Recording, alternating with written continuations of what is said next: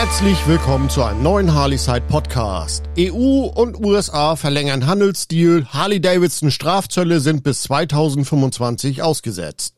In einem neuen bedeutenden Schritt zur Entschärfung des Handelsstreits haben die Europäische Union und die Vereinigten Staaten beschlossen, ihren Deal zur Beilegung des Konflikts über Stahl- und Aluminiumzölle bis zum 31. März 2025 zu verlängern. Diese Entscheidung betrifft auch die Aussetzung der EU-Sonderzölle auf einige US-Produkte, darunter Harley-Davidson Motorräder. Die Sonderzölle waren ursprünglich als Reaktion auf die von US-Regierung unter Präsident Donald Trump im Jahr 2018 eingeführten Zölle auf Stahl- und Aluminiumimporte aus der EU verhängt worden. Diese Vergeltungsmaßnahmen hatten erhebliche Auswirkungen auf Unternehmen wie Harley-Davidson, die ihre Produkte in die EU exportieren. Die jüngste Verlängerung des Deals ist ein klares Zeichen für die Bereitschaft beider Seiten, eine langfristige Lösung für diesen langjährigen Handelskonflikt zu finden. Die Aussetzung der Zölle wird nicht nur Harley Davidson, sondern auch anderen betroffenen US-Exporteuren erhebliche Erleichterungen bringen und die Handelsbeziehungen zwischen der EU und den USA stärken. Für Harley Davidson bedeutet diese Entwicklung eine willkommene Atempause. Das Unternehmen hat unter den zusätzlichen Kosten und dem Wettbewerbsdruck, die durch die Zölle verursacht wurden, gelitten. Nun kann Harley Davidson bis mindestens 2025 auf einen ungestörten Zugang zum europäischen Markt zählen. Dieser Schritt unterstreicht auch das anhaltende Engagement für einen freien und fairen Handel, der den Regeln der Welthandelsorganisation entspricht. Es bleibt zu hoffen, dass die Verlängerung des Deals eine dauerhafte Lösung des Handelsstreits begünstigen wird. Vielen Dank fürs Zuhören. Weitere Informationen findet ihr wie gewohnt auf www.harleyside.de.